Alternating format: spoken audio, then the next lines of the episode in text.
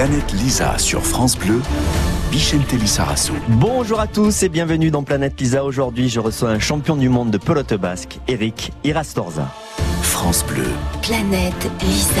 Il est l'un des plus grands champions de pelote basque, considéré comme le meilleur arrière du monde dans la discipline de la cesta punta. Deux fois champion du monde en amateur, cinq fois en professionnel, dix fois vainqueur du Gandor à Biarritz, dix fois des internationaux de Saint-Jean-de-Luz. Il a aussi fait sa renommée aux États-Unis et au Mexique. Alors, comment devient-on Eric Irastorza Salut Eric Salut Vicente. Très heureux de te recevoir dans Planète Lisa et de De parler de pelote basque, de notre sport commun, Mhm. puisque moi j'ai euh, j'ai démarré à la pelote basque à Handaï, à Belseña, main nue, Mhm. et j'ai joué jusqu'à l'âge de 13 ans, donc euh, j'ai joué quasiment dans tous les, les frontons du Pays Basque, donc ça me parle quand même un peu. Même. mhm. Voilà, même si on n'a pas la même discipline. Et, justement, toi, ça a démarré à Bidar. Ouais, tout à fait. Et pourquoi la Cesta Punta? Ou est-ce qu'avant ça, t'as joué à mer nue ou à Pala? Non, on a, avec mes parents, on a déménagé sur la commune de Bidar et c'est vrai que, que le, le club de Bidar, la Costa Quack de Bidar, euh, est très euh, réputé pour la spécialité de Cesta Punta et de, de place libre. Donc, euh, en suivant, j'ai commencé comme les copains à jouer avec le gars et puis je dois t'avouer que la première année n'a pas été très concluante puisque j'arrivais pas à attraper une pelote. Donc, euh, c'était un peu difficile. Euh, Mes parents, mes grands-parents me, me disaient qu'est-ce que tu fais là, mais bon, voilà, on a persévéré et puis c'est vrai qu'à à partir de la première année, eh bien, euh, tout s'est enchaîné. Quoi. Alors, on va faire un petit peu de pédagogie quand Mhm. même sur euh, la pelote basse parce qu'il y a énormément de disciplines. Toi, c'est la Cesta Punta, c'est le grand gant, la Chistera, Tout à fait. euh, le Chistera. Ouais. Hein. Ouais. Il y a la main nue, on en a parlé tout à l'heure, on joue avec ses mains. Il y a la pala. Mhm. Euh, il y a plusieurs aussi types de surfaces, d'air de jeu, de fait. cancha. Tout à fait. Mais au niveau de la pala aussi, il y a différents types de pala. Une pala, il faut savoir que c'est une raquette en bois, donc il y a l'épaisseur qui change. euh, voilà, donc on va retrouver une, dizaine de spécialités qui dérivent un peu de la cesta, de la main nue et de la pala. Comme tu disais, les aires de jeu changent aussi. Nous, on joue dans des rayalais, c'est des grands murs à gauche avec un mur en face, un mur à gauche et un mur derrière. On a aussi des trinquets où euh, là où on joue, où il y a des filets à gauche, à droite. Donc il y a vraiment une variété d'aires de jeu et de, et de spécialités, mais ça, ça regroupe tout ce qui est euh, ce qu'on appelle la pelote basque. Le choix de la Cesta Punta est lié euh, au fait d'être à Bidar, Oui. euh, où tu t'es initié aussi à d'autres euh, disciplines de la Non, pelote ben, basque? En étant à Bidar, j'avais, euh, je voulais commencer par la main nue, tu vois, comme toi, parce que quand même la main nue, c'est c'est quand même la, la spécialité. Je vais pas dire de reine, mais bon, euh, on veut jouer à main nue. Et puis finalement à Bidar, il y avait pas trop de joueurs de main nue, et par contre, il y avait une ribambelle de joueurs de, de cesta, et donc on a commencé, euh, on commence en suivant la cesta punta, et notamment sur le grand fronton de Bidar, où on commence à la place libre. Voilà. Alors ce mur à gauche pour le- la Cesta Punta, il est, il est plus grand? Alors oui, il est plus grand. Euh, il faut savoir que toutes les spécialités de pala jouent sur un fronton de 36 mètres. Et nous, la cesta punta, comme la pelote va très très vite, euh, c'est quand même un, jeu assez physique. On joue dans des rayalai, donc euh, c'est des aires de jeu où euh, elles peuvent faire euh, de 54 mètres à 63 mètres. Il n'y a pas de règle, c'est-à-dire que dans le monde entier, les différents frontons, les différents rayalai sont différents. Celui de Biarritz fait 54 mètres, celui de Saint-Jean-de-Luz 56, par exemple celui de Mexico fait 63 mètres. Donc il y a des aires de jeu qui sont vraiment différentes. Les pelotes, ça peut frôler les 300 km heure, donc Mhm. c'est un jeu de balle extrêmement rapide, probablement l'un des plus rapides au Mhm. monde, ou le plus rapide au Le monde. plus rapide au monde. Ça demande euh, beaucoup d'anticipation, beaucoup de bichta. Ouais, c'est ça. Comme on dit, la, la bicheta, l'œil, hein, euh, qui est très important, beaucoup d'appréhension aussi. Nous, on sait que quand on joue, l'adversaire, par rapport à sa posture, on sait plus ou moins où la pelote euh, va aller, mais elle est tellement, euh, voilà, très, euh, la vitesse, euh, le mur, donc des fois on est vraiment surpris. Mais c'est vraiment un jeu qui est, qui est très rapide. C'est pour ça qu'on joue aussi avec des protections. On joue avec un casque parce que dans les années, je crois 50, 60, ils jouaient sans casque. Il y a eu un accident et donc ils ont, ils ont dit bon, faut mettre des casques maintenant parce qu'il faut, voilà, il faut faire attention. Et puis quand on est dedans, on est, on est quand même happé par la pelote. Faut faire très attention dedans. quoi. France Bleu, Planète Lisa. Ça se joue à deux contre deux. Tout à fait. Toi, tu joues euh, à l'arrière. Mhm. Euh, T'es considéré comme euh, bah, le plus grand arrière du Mhm. monde, Mhm. de par euh, ton palmarès, de par, de par ton, ton parcours. Euh, la spécificité de, de chaque rôle à l'avant et à l'arrière. Alors, je, vais- je vais, euh, j'ai l'habitude de comparer un peu ça au rugby. Il faut savoir que donc on joue un avant et un arrière, et l'arrière joue un peu le rôle des avants au rugby, c'est-à-dire qu'il prépare un peu la, le ballon, la, la pelote, pour procurer la meilleure pelote à son avant. C'est-à-dire que nous, les arrières, on a un travail un peu de sap. On essaie d'acculer justement l'arrière adverse pour procurer la meilleure pelote d'attaque pour notre avant. Donc c'est à la fois un sport individuel, mais aussi collectif puisqu'on joue quand même pour notre avant et pour essayer de terminer les points comme ça. le but du jeu, c'est que l'arrière, tu l'obliges à faire une balle un petit peu molle ou un petit peu courte pour que ton avant puisse finir. Voilà, il y a un vrai travail d'usure. Exactement. C'est pour ça que les arrières, physiquement, il faut qu'on soit, voilà, costaud. costaud et qu'on envoie dans le jargon, comme on dit, des parpaings. Et Eric Irastorza, c'est très costaud, ça fait 1m95 pour 105 kg. Je l'ai en face de moi, c'est une armoire à glace. Dans ton parcours, je l'ai dit, Hein, tu as tout gagné, euh, deux fois champion du monde en amateur, cinq fois en professionnel. Euh, le Gandor à Biarritz, euh, c'est vraiment l'épreuve mythique. En Cesta Punta, tu l'as gagné dix fois. Les internationaux aussi de Saint-Jean-de-Luz que tu as gagné dix fois, tu as tout gagné. tu as marqué l'histoire de, ce sport, tu es considéré comme l'un des plus grands joueurs de Cesta Punta et le, meilleur arrière au monde. J'imagine c'est une fierté de regarder tout ça. Alors on parlera tout à l'heure de la partie américaine parce que tu es devenu professionnel en partant aux États-Unis c'est quand même, moi, ça va me plaire que tu nous racontes cette mhm. histoire-là. Tu as quitté le Pays Basque pour réussir dans ton sport, mais déjà, le, quel recul tu as sur cette carrière fantastique et d'avoir tout gagné dans ton sport? La fierté que ça peut représenter pour toi, le petit garçon qui jouait à Bidar ben, La fierté, déjà, c'est d'avoir eu tous ces titres et justement d'amener un peu, euh, voilà, tout cet engouement aussi à notre sport qui en a besoin aussi. Donc, euh, c'est sûr qu'il y a, l'épopée un peu américaine, mais euh, on voit que cette pelote basque, elle fait partie de notre culture. Et tu le sais très bien, toi, en étant ici. Donc, c'est une fierté euh, vraiment locale, mais aussi internationale à la fois pour, euh, ben, justement, pour développer cette pelote. Et, et ça, j'aimerais dans l'avenir le, le, faire aussi. Comment tu as été informé, justement, qu'il y avait des, des, tournois professionnels euh, à Miami? Toi, tu étais dans des tournois ici, au Pays Basque. Comment tu l'as su? On le sait dans la mesure où tous les meilleurs joueurs de, de Miami venaient jouer l'été pour jouer les tournois. Donc on les voyait, nous on les voyait, ils passaient neuf mois là-bas, ils revenaient trois ou quatre mois ici, donc ils jouaient tous les tournois ici avec les champions du monde. Donc nous on les voyait, on les voyait euh, comme euh, voilà, on voyait des stars euh, venir jouer au Pays Basque. Et, ils vous racontaient en plus ce qui se passait là-bas et comment ça se passait et, vous donnaient envie. Exactement, exactement. Et à l'âge de 15-16 ans, ça commence à trotter un peu dans la tête et on se dit pourquoi je ne me lancerai pas là-dedans? Et et dès qu'on atteint un certain niveau, euh, on était quand même euh, scruté, c'est-à-dire que les patrons de Miami euh, regardaient les jeunes qui se démarquaient et leur proposaient des contrats très jeunes.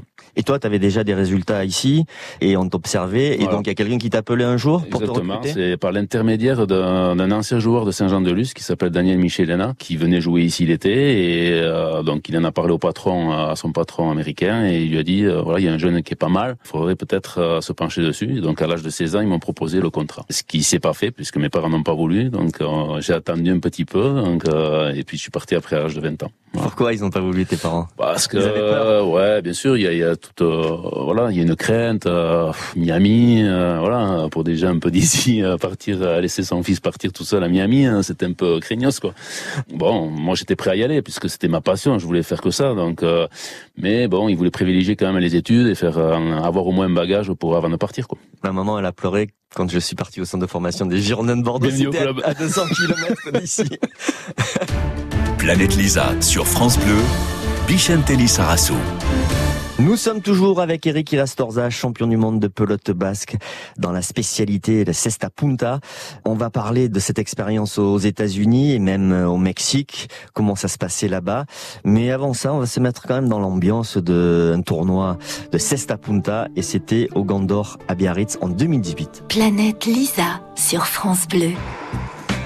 Par équipe de 2 contre 2, avec leur chistera, le gant en osier, les joueurs vont catapulter la pelote. La balle a une vitesse qui peut atteindre les 300 km heure. C'est le meilleur. Hein. Après deux heures de jeu, c'est bientôt la balle de match de la finale du Gand d'Or.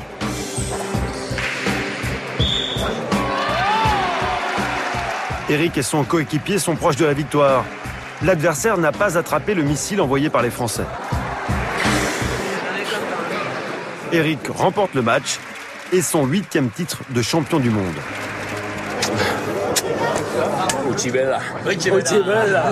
Voilà, on joue toute l'année à Miami, on joue tous les jours, on s'entraîne, et c'est pour arriver à des moments comme ça où euh, voilà, on fait une partie. Euh, pratiquement deux heures et voilà, on se serre les coudes, on finit à deux points et les gens sont contents, ils se lèvent et voilà, c'est ça, c'est ça la récompense. Est-ce que cette compétition, on peut la considérer comme un championnat du monde En fait, c'est vraiment le, les, les, plus grands joueurs de Sesta Punta participe automatiquement à cette compétition? Oui, c'est l'élite euh, avec le tournoi de Saint-Jean-de-Luz. C'est vrai que c'est les deux tournois qui font référence. Comme je disais avant, le, les meilleurs joueurs passaient neuf mois en général à Miami. Ils descendaient, ils venaient au Pays Basque pour jouer tous les tournois. Et ces deux tournois étaient principalement les, les meilleurs tournois. Alors justement, c'était ça ton rythme parce que toi, tu es parti donc en 98, c'est l'année de la Coupe du belle Monde. Année. Ouais, belle année, très belle année. Tu avais 22 ans Ouais. euh, et là tu es parti donc euh, en, en Floride à Miami Ouais. euh, pour devenir euh, professionnel ça. euh, de Cesta Punta. Comment se passe l'organisation là-bas et pourquoi il y a un circuit professionnel de Cesta Punta à Miami aux États-Unis? Enfin, ça paraît aberrant que ce soit là-bas que ça se passe et comment c'est arrivé? C'est surprenant. ouais. Euh, c'est vrai quand on raconte un peu l'histoire, on se dit euh, ben, pourquoi là la pelote là-bas, comment elle est arrivée là-bas? Euh, en fait, c'est assez facile. Les Basques espagnols, la plupart, ont, avaient un peu le monopole sur cette spécialité et l'ont amené à Cuba dans les années 50-60 et ensuite euh, Fidel Castro est arrivé au pouvoir, ils ont interdit les paris parce qu'il se jouait beaucoup d'argent sur les parties de Cesta Punta et la communauté cubaine ont remonté euh, ce sport dans, en Floride et voire même le Connecticut et s'est développé beaucoup là-bas puisque les gens venaient parier beaucoup sur les joueurs de pelote et ça s'est développé pendant des années tel point que c'était vraiment le sport euh, par excellence à, à, Miami. On parlait pas de basketball, on parlait pas de football américain, on parlait pas de baseball, on parlait de hayalai. Ils se pariaient à l'époque euh, le samedi en 4-5 heures, ils se pariaient un million de dollars. Euh, il y avait 15 000 personnes, il y avait des, discothèques, il y avait des restaurants. Enfin, c'était vraiment la sortie euh, pour tout le monde là-bas. Et donc après est arrivé dans les années 80. Euh, alors il y avait beaucoup de facteurs qui ont fait qu'il y a eu une grève. Les joueurs sont partis en grève, une grève qui a duré trois ans, qui a fait beaucoup de mal à ce sport. Et malheureusement, les, les, spectateurs se sont dirigés sur d'autres sports ou d'autres moyens de, de, de, paris. Et donc, euh, à partir de là, le sport a, a, décliné petit à petit. Donc moi, quand je suis arrivé en 98, encore le sport était quand même euh, assez présent puisque le, les paris atteignaient quand même 300 000 euros euh, en 4-5 heures, donc c'était bien encore. Et puis petit à petit, ça s'est décliné au profit justement mais des machines à sous, euh, des autres sports, et, et maintenant jusqu'à maintenant où eh le, le sport n'existe plus. Planète Lisa sur France Bleu. On peut parier sur euh, une victoire, bien sûr, mais oui. on peut aussi parier sur des points. Alors c'était la forme des quiniers là. On peut comparer ça euh, au tiercé. C'est-à-dire qu'on avait au départ, euh, on jouait 5-6 jeux par jour. C'était des jeux de 7 points où il y avait 8 équipes au départ. Et les gens pouvaient que parier sur euh, l'équipe gagnante, les deux équipes gagnantes dans le désordre, les trois équipes euh, premier, second, troisième. Enfin, je veux dire, tout était fait pour que le, les gens Paris. On était au-delà du, du, sport, c'était vraiment euh, voilà le pari, l'argent. Voilà, donc il y avait beaucoup de pression aussi d'un côté parce qu'on n'avait aucun contact avec le public et, euh, et les gens qui viennent parier, euh, ce qu'ils veulent c'est gagner de l'argent et pas forcément euh, nous voir sauter à 3 mètres, attraper une pelote impossible. Mais eux c'était ce, ce, ce, côté argent quoi qui leur euh, qui leur valait. Quoi. Donc euh, c'était une, une, approche un peu différente. Maintenant, moi je dis, euh, on en a vécu pendant des années. nous on gagnait, on essayait de, de, gagner au maximum, de respecter le parieur, c'est-à-dire qu'il fallait jouer à 100% tous les jours. On se devait de les respecter et c'était une physionomie un peu différente. Et c'est le système de pari qui vous permettait aussi d'être professionnel, de gagner votre vie, de bien gagner votre vie? Oui, enfin, euh, bien, euh, je veux dire... Oui. Euh, on va pas comparer. Tout, tout, est relatif tout est par relatif, rapport au foot, voilà. par rapport au bien tennis. Sûr, bien sûr, bien sûr, il n'y a aucune comparaison. Mais bien pour en vivre. Bien sûr, tout à fait. Sur 60 joueurs, il est évident qu'on était peut-être une dizaine à bien en vivre, mais euh, bon, le reste c'était un peu plus cric-crac. Mais bon, euh, voilà, c'était pas comparable au basket ou au baseball. Euh, le seul point commun qu'on avait avec eux, c'était le, le, médecin. On avait le même chirurgien, donc euh, voilà, donc on était bien suivis. Et donc ça voulait dire pour toi, entraînement quasiment tous les jours, six jours sur sept, tu t'entraînais, tu jouais une, une vie de, de professionnel, oui euh, où tu devais faire entière. attention à tout, préparation physique, à récupération à part entière. Tout à fait. Et l'approche était vraiment différente, c'est-à-dire que on n'avait pratiquement pas d'entraînement, c'est-à-dire que le fronton était ouvert quasiment tous les jours, mais on jouait tous les jours. C'est-à-dire qu'on était, euh, on essayait de gagner tous les jours et les gens venaient parier. Il y avait même des, des parieurs qui venaient le matin, qui regardaient le programme à 8 heures du matin et qui partaient travailler et ils regardaient le résultat le- le jour après pour savoir s'ils avaient gagné de l'argent. Donc euh, voilà, c'était une, une approche vraiment différente, mais à nous, ça nous a permis d'en vivre, de, de progresser aussi et d'arriver à un certain niveau. Il y avait une communauté de Basques euh, là-bas, euh, joueurs, parce que il devait y avoir aussi des joueurs d'autres nationalités, euh, j'imagine. Ouais. Donc quel type de nationalité, à part des Basques comme toi, que tu as dû retrouver, avec qui il devait y avoir aussi une fraternité? Tout à fait. Alors la majorité, c'était des Basques espagnols, puisque c'est une, spécialité qui est quand même dominée par des Basques espagnols. Et ensuite, on, a, on pouvait trouver des Argentins, des Mexicains, euh, Américains, puisque à l'époque aussi, il y avait des écoles de pelote. Donc les, les Américains essayaient de fournir justement des, des jeunes joueurs pour étoffer le, le roster de là-bas. Et la vie euh, en Floride, euh, la vie américaine, euh, c'était quand même une belle expérience Bah, pour toi? Bien sûr, c'était c'était magique. euh, Je veux dire, on jouait trois quatre heures par jour. Après, euh, on avait voilà, on avait accès à une, une vie. euh, voilà, il fait il fait beau, il fait voilà, c'est Miami. Mais au-delà de l'expérience sportive, je crois que c'est très enrichissant de, de partir et de d'apprendre l'espagnol, l'anglais, Ah oui, parce que là-bas, enfin, tu parlais peut-être déjà espagnol ici, un petit peu. un petit peu, mais tu l'as Ah, ben oui, parlé couramment parce qu'il y a une communauté euh, euh, hispanique euh, très importante Tout en. Floride. Donc l'anglais, l'espagnol. Espagnol. Aujourd'hui, t'es trilingue. Voilà, exactement. Donc c'est déjà déjà un point positif et euh, tout jeune qui partait récemment, on leur disait mais même s'il n'y a pas le niveau, il faut voilà, c'est très enrichissant de partir. Si on est jeune, si on veut découvrir autre chose au-delà de du côté sportif, voilà, c'est très enrichissant de, de partir là-bas. Nous sommes toujours avec Eric Irastorza, légende de la Cesta Punta. Euh, on va continuer à parler de ton parcours. Euh, on va parler des États-Unis, de Miami, mais aussi du Mexique. Tu as une expérience là-bas au Mexique. On va parler aussi de la suite, mais on va d'abord accueillir notre journaliste enquêteur Xavier Monferrand. Il a quelques petites infos insolites sur toi. France Bleu, Planète Lisa. France Bleu. Planète Lisa. Bichente Lissarassou reçoit Eric Irastorza, champion du monde de pelote basque. Nous sommes sur France Bleu dans Planète Lisa avec mon invité Eric Irastorza, multiple champion du monde de pelote basque, Cesta Punta. Et nous accueillons Xavier Monferrand. T'étais très bon à la Cesta Punta, il paraît, Xavier. Alors moi j'étais plus pas là. Bonsoir euh, et bonsoir Estorza. Je vais je vais je vais commencer par une euh, une anecdote qui n'intéressera personne mais le 12 juillet 98 au matin de la finale de la Coupe du monde, j'étais au fronton de Bidart avec ma Ah pala ouais. et j'avais 14 ans.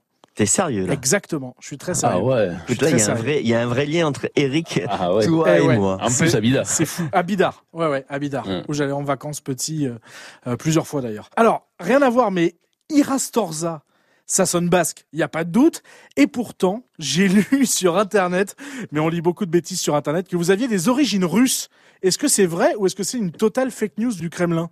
Alors Xavier, Il y en a je n'en ai aucune idée. On me le répète euh, à plusieurs reprises et je ne sais pas. Je sais que je suis basque, j'ai le caractère, le, le nez, euh, tout ce qu'il faut, mais bon voilà, euh, je sais pas les, les origines, euh, les origines russes, euh, je ne sais pas d'où c'est que ça vient. Alors, vous devez avoir un, un quelqu'un qui vous veut pas du bien en ce moment. Mais c'est marqué sur votre page Wikipédia. Il y a franchement pas grand chose. Il y a quatre lignes avec basque, avec des origines russes.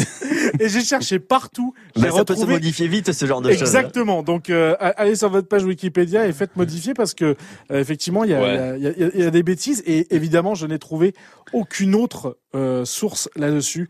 Donc, Ouais. je me doutais bien que vous n'étiez pas d'origine russe. Ouais, non, Euh, alors peut-être une autre bêtise, mais j'ai lu également que vous alliez souvent à Osgore, plus jeune pour des tournois de pelote basque.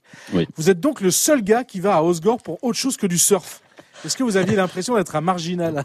Pas un marginal, mais euh, écoute, euh, quand on joue à la pelote, il faut savoir qu'il y a, il y a de très bons clubs de pelote à- sur- dans les Landes. Et ouais, c'est euh, C'est paradoxal. C'est pas ça.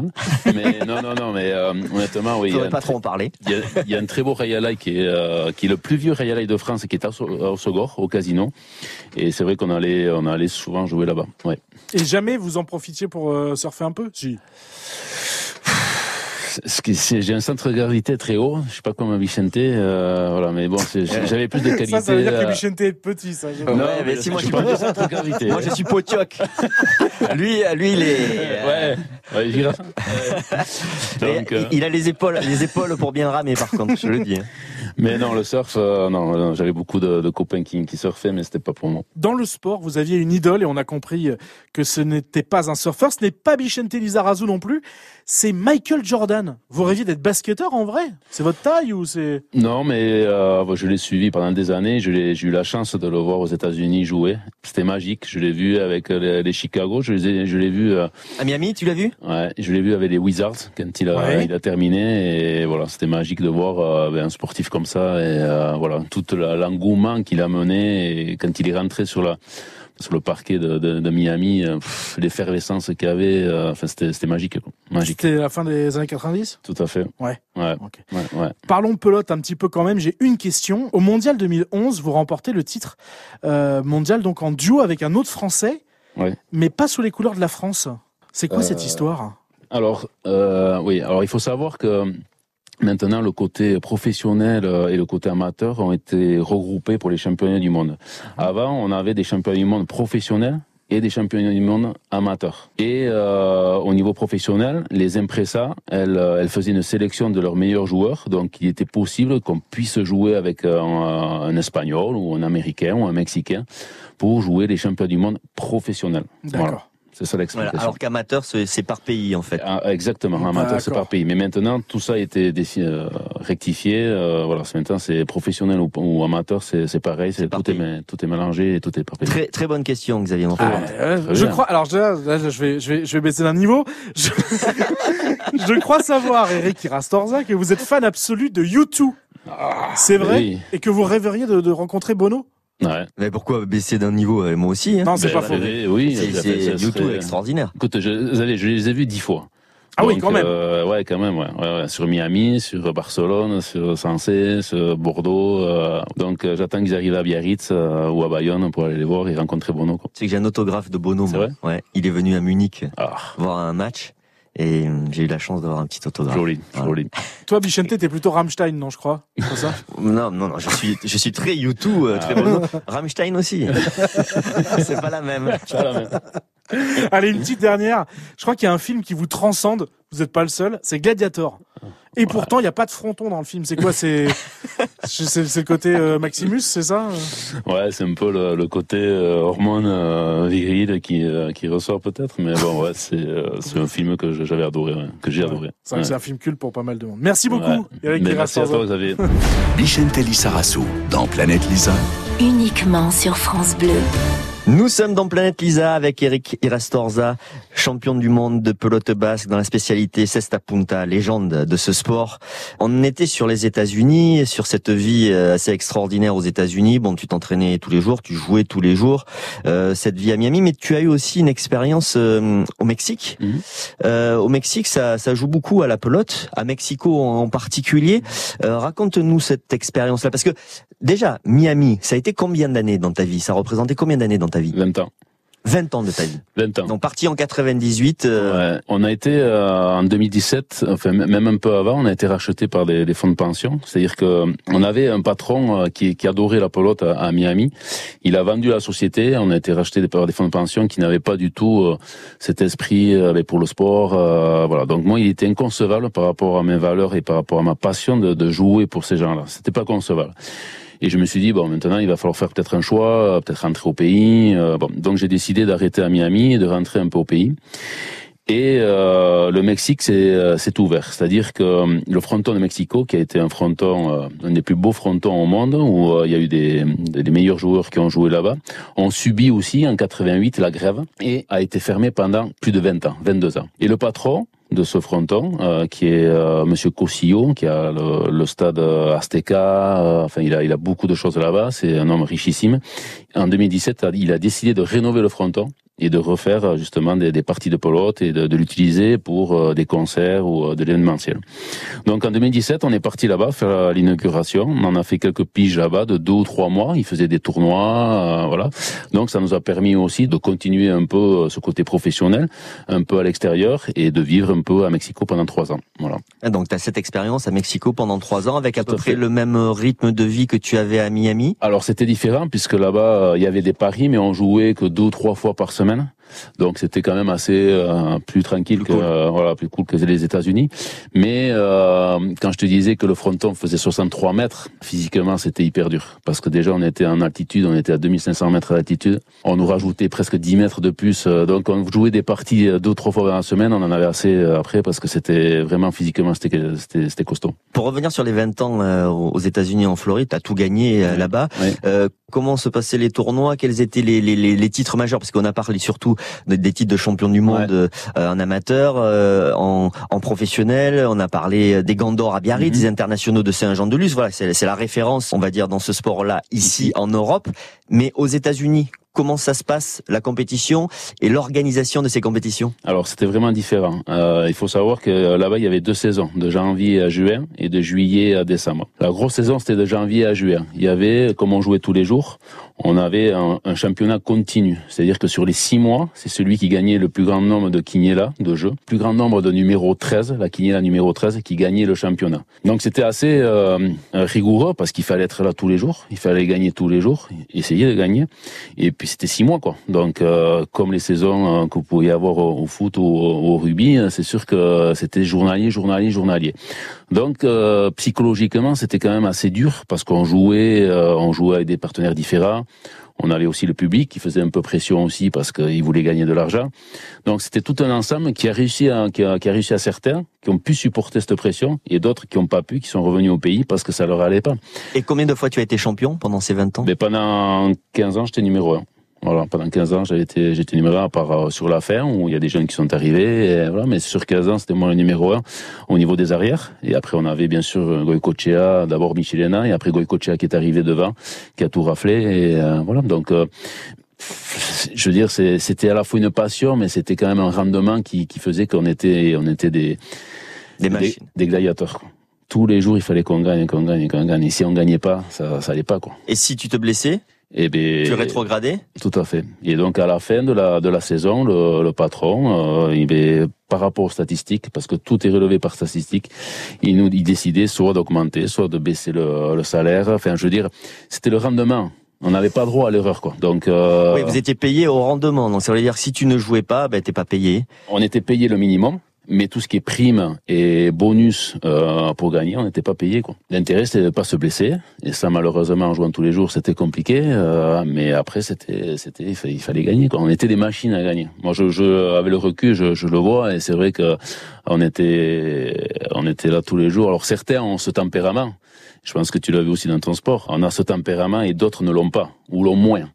Et là, c'est, c'est là où on fait la différence entre peut-être les champions aussi et les moins, les moins champions. Planète Lisa sur France Bleu. Tu disais que tu as joué avec euh, différents partenaires. Tu choisissais pas tes partenaires? Tu pouvais pas avoir ton équipier euh, fétiche? Parce que toi, tu étais le numéro un des arrières. Comment ça se faisait ce Alors, c'était un ordinateur qui faisait les, les équipes. Donc, d'une quinière à l'autre, on pouvait changer de partenaire et on pouvait changer de numéro. Au départ, je t'ai dit qu'au euh, début de la quiniela, on jouait une quiniela, on était, euh, on avait un numéro, c'est-à-dire on pouvait avoir le 1, le 2, le 3, le 4, le 5, le 6, le 7 ou le 8. Et ensuite, on avait un partenaire différent à chaque quiniela. Donc d'une quiniela à l'autre, on changeait deux partenaires, on changeait deux maillots, et c'était là la difficulté aussi. Mais tout ah était fait pour le parieur, c'est-à-dire que le parieur, il avait toutes les statistiques en disant, il a, il vient de gagner deux quiniela avec celui-là, peut-être qu'il va en gagner trois. Euh, mais par contre, il n'a pas le même numéro. Ça rendait le pari plus excitant ah, aussi. Tout à fait, tout à fait. Que d'avoir toujours le même équipier, quoi. Tout à fait, tout à fait. Mais en même temps, pour toi, pour les joueurs, c'est compliqué parce que tu dois t'adapter à, à, ton avant, qui a pas les mêmes habitudes, qui avec qui n'a pas les mêmes euh, les, les mêmes euh, sentiments. Tout à fait. Tout à fait. Ça, c'était compliqué. Très compliqué. Et puis on voit, euh, par exemple, un, euh, un, coéquipier qui va mal jouer avec toi sur une quiniela, et après il va très bien jouer avec un autre. Mentalement, c'est quand même euh, difficile à, à accepter, et, et, après être positif par rapport à tout ça. Donc ça crée beaucoup de tension aussi, parce qu'il y avait de l'argent aussi au milieu. Donc le vestiaire, il était, il était chaud quand même. Donc on est vraiment dans le haut niveau, vraiment dans la pression du haut niveau, et il faut résister, il faut. Tout à fait, tout à fait. Alors pas par rapport au public parce qu'on n'avait aucun contact avec le public. Beaucoup de gens disaient que bon que c'était truqué et tout ça. C'était vraiment pas truqué. C'est-à-dire que nous, les joueurs, plus on gagnait, plus on gagnait d'argent. Donc on pouvait pas se dire, on va laisser. Euh, c'était impossible. Et puis c'était tellement aléatoire que c'était impossible. Mais par contre, dans la relation avec les coéquipiers ou les adversaires, voilà, il y avait, il y avait quand même de la tension. On joue pas 60 joueurs pour une même équipe. C'est pas ça. C'est chacun pour soi là. Là c'est chacun pour soi. Mais il faut à la fois euh, ben, s'accorder avec l'autre, euh, peut-être pour cette qui est là, mais après ça, devient ton adversaire. Donc euh, voilà, c'était. 20 ans aux États-Unis, en Floride à Miami, 3 ans euh, au Mexique à Mexico. Qu'est-ce Ouais. que tu retiens de ces expériences de vie? Parce que c'est une chance aussi, euh, grâce au sport, d'avoir pu vivre dans ces pays, d'avoir euh, voilà, il y a deux cultures euh, complètement différentes et d'apprendre des choses de ces Ouais. cultures. Qu'est-ce que tu en retiens? Ben, moi, beaucoup de, de- beaucoup de positifs, hein, euh, au-delà du sport et de la réussite. euh, voilà, c'est c'est euh, d'avoir connu beaucoup de gens, beaucoup de, de cultures différentes, euh, de vivre, euh, mais d'essayer de vivre euh, normalement, mais à la fois de partager des choses. C'est-à-dire que moi, ma culture, elle était hyper importante quand j'étais ici. euh, Jamais je partirais du Pays Basque, jamais. Mais en fin de compte, euh, c'est le fait de partir et le fait de revenir, c'est là où on l'apprécie encore plus, quoi. Donc, euh, Je suis tellement d'accord avec ah toi. ouais, c'est incroyable. Et c'est vrai que moi, ça a été une, une- une période très, très, très enrichissante. On est content de tout voir, de, de découvrir, de voir les cultures différentes, de manger différemment et tout ça. Mais on est content de revenir et de voir, Ça- de voir où on a, là, là où on a grandi, quoi. Ça ouvre l'esprit et en même temps, ça, ça permet d'encore mieux apprécier Tout à fait. de là où on Tout vient. à fait. Et c'est vrai que j'avais le, le meilleur des compromis, c'est-à-dire que je passais neuf mois là-bas à Miami et je rentrais trois mois ou quatre mois à l'été, donc je pouvais voir. T'avais un vrai break. Ouais. Et puis je voyais mes amis, je voyais ma famille, je faisais les fêtes, je jouais. Euh, voilà, donc euh, à l'âge de 25-30 ans, on pouvait combiner un peu toutes ces choses-là et, et, et ça m'a aussi euh, fait garder un peu aussi, euh, voilà, euh, un peu la tête sur les épaules et euh, voilà, parce que le fait de, de revenir avec les copains, la famille, tout ça, ça c'est important, c'est très très important. Planète Lisa sur France Bleu, Bichentelli Sarasso. Nous sommes toujours dans Planète Lisa avec mon invité Eric Irastorza, légende de la Cesta Punta. Eric, on, on, on parlait de Miami. Tu avais décidé de prendre ta retraite en janvier 2017. Enfin, c'était Mm. déjà une première décision parce que tu avais des problèmes de, de santé Ouais. liés à la pratique de ton sport, sur le dur, problèmes de hanche, Ouais. De genoux aussi. Genoux, hanches, ouais, ouais, ouais. Oui, euh, j'avais, euh, j'ai commencé à sentir ça un peu euh, ben, à la fin de, ouais, de, de Miami et au début de, de Mexico. Donc, euh, donc bien sûr, quand t'es sportif, t'essaies quand même de trouver un peu tous les moyens pour continuer à jouer, mais euh, bon, j'ai senti que les hanches, ça allait pas du tout. Mais au bout d'un an et demi, euh, j'ai décidé de consulter, de voir un peu ce que je pouvais faire au niveau des hanches et euh, mais toujours en ayant dans la tête de, de pouvoir reprendre. De, voilà, euh, on sait jamais comment ça peut se passer, mais euh, c'est vrai, j'avais toujours ça dans, dans la tête, et donc euh, je me suis, j'ai décidé de me faire opérer à Toulouse par le docteur May, qui est vraiment un spécialiste des hanches, et donc il m'a, il m'a proposé un- une procédure qui s'appelle le resurfaçage, c'est-à-dire de mettre une petite prothèse au lieu de mettre une grosse prothèse et d'avoir quelques risques un peu de luxation. Ça a très très bien marché, et je me suis dit, bon, mais je suis reparti pour peut-être quelques années, et puis malheureusement l'autre a explosé aussi. L'autre hanche. L'autre hanche, ouais, et, et donc euh, ben, j'ai dit, ben, on va on va refaire ça, on va refaire la deuxième et puis on verra. Et donc, là, euh, là, aujourd'hui, tu as deux prothèses de hanche et tu continues la compétition. Ouais, ouais, ouais. J'ai, Et- j'ai repris la compétition et euh, mais c'est vrai que je, je l'avais dans la tête. On a euh, comment je savais que les champions du monde, les prochains champions du monde allaient être à Biarritz là au mois d'octobre euh, 2022. J'ai dit pourquoi pas finir un peu sur ça si euh, si techniquement ça va, si euh, mais bon euh, voilà même à 45 ans il faut que le, le physique y suive parce que les jeunes derrière ils sont quand même hein, tout frais donc. Donc j'ai préparé cette, cette opération dans le but euh, justement d'être compétitif et de, de pouvoir m'entraîner au maximum et d'être en- d'être de faire partie de la sélection pour octobre 2022. quoi. Et ça va être où, euh, octobre 2022 Alors c'est euh, ça sera au niveau de la Cesta Punta, ça sera sur sur Biarritz. Et euh, les autres spécialités seront euh, un peu euh, éparpillées. On aura la main nue à Asparer, euh, tout ce qui est palette à cuir, euh, chalet, ça sera à Bayonne. Place à Berry pour palette à cuir et corta à mur à gauche. Et après le, le front ball à, à aussi. Et je crois que le front tennis sera à Fall, au collège Fall à Biarritz. Voilà. Donc ça sera une très belle compétition fin, fin, fin octobre. Je crois qu'il y aura plus de 20 euh, nations qui vont participer, donc ça sera sympa. C'est ton dernier objectif Ouais, ou- c'est mon dernier. Sûr? Ouais, ouais, ouais, ouais, c'est sûr, c'est sûr. Non, non, je, voilà, j'ai. Oh, c'est déjà extraordinaire à, ton âge de pouvoir faire une compétition, un championnat du monde, d'être encore à ce, à ce niveau-là. et puis, et puis aussi après les, les, deux interventions chirurgicales et deux prothèses de hanche, je veux dire pour tous les, les gens qui ont des blessures, c'est quand même très encourageant de se dire que ben, t'es encore au top. Ouais. Après, tu sais, c'est voilà, c'est mentalement quand on a quelque chose dans la tête, on l'a pas trop part quoi. Hein. On est un peu basque aussi d'un côté, donc. mais j'avais ça dans la tête et j'ai dit, eh ben pourquoi pas? Et puis j'essaie de me donner tous les moyens pour y arriver. Maintenant, euh, est-ce que je serai vraiment dans la sélection? On verra. Mais je fais tout pour et euh, j'aimerais terminer sur euh, voilà de boucler la boucle comme ça. France Bleu. Planète Lisa. Par ailleurs, tu aimes aussi transmettre et tu le fais avec des jeunes.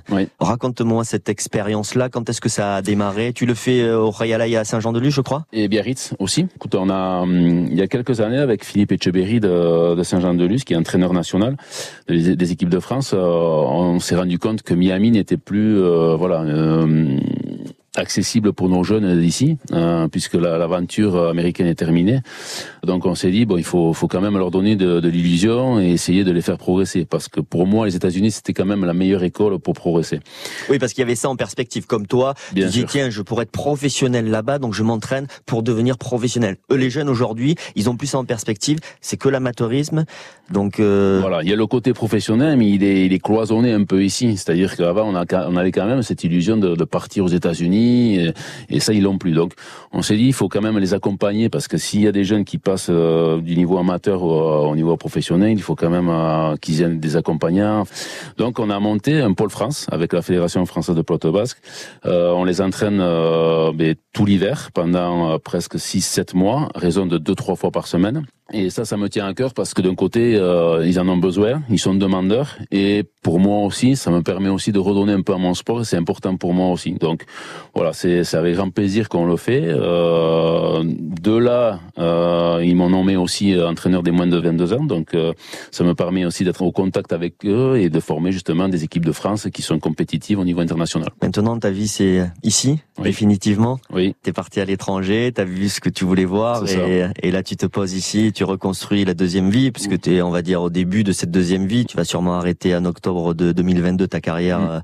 euh, de sportif de haut niveau. Tu commences à devenir entraîneur. Il y a quoi comme autre euh, perspective, comme autre envie? Non, après j'ai bien sûr j'ai beaucoup d'attaches à Miami. Tu sais que euh, en vivant ah oui toujours? Ouais en vivant 20 ans là-bas, j'ai très bons amis là-bas. et puis j'ai quand même cet attrait à, à, à, cette vie de Miami. Donc voilà, si, si je peux euh, dans l'avenir peut-être vivre entre les deux, ça sera génial. Et puis après, on va essayer de s'investir beaucoup plus au niveau de la pelote.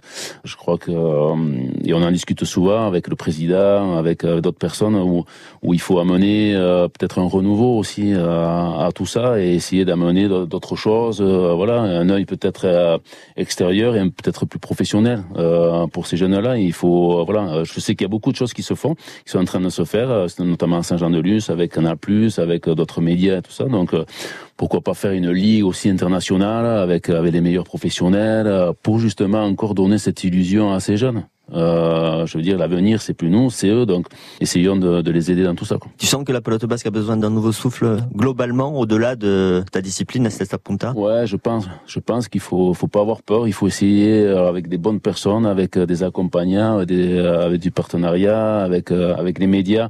Je crois qu'il y a des choses à faire. Et, et ça, j'aimerais y aller. Eric, je te remercie d'avoir accepté mon invitation. Donc, C'était un grand plaisir de parler de ton parcours. Voilà, comme tous les Basques, hein, tu es parti pour réussir à, l'étranger et pour mieux revenir. Hein, il y a beaucoup de Basques qui ont eu ce parcours-là dans dans le monde entier. Ouais, bon, moi c'était en Allemagne. Ouais, ouais, mais c'était moins loin que toi.